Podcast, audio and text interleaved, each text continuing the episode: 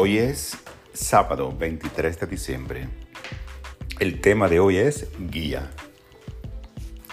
Con fe sigo mi guía interior. Al viajar, presto atención a las señales de tráfico que me indican lugares para comer, restablecer combustible o descansar.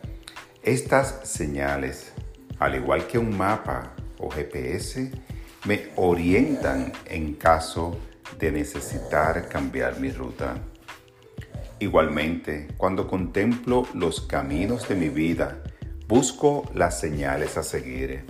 Algunas pueden ser externas, como el consejo de un amigo o un profesional, pero la guía más confiable proviene de mi sabiduría interior, una brújula espiritual que me ayuda a navegar por la vida. En oración expreso mis preocupaciones al tiempo que permanezco abierto a la guía y a las soluciones. Afirmo que tengo el conocimiento necesario para hacerlo con facilidad y gracia.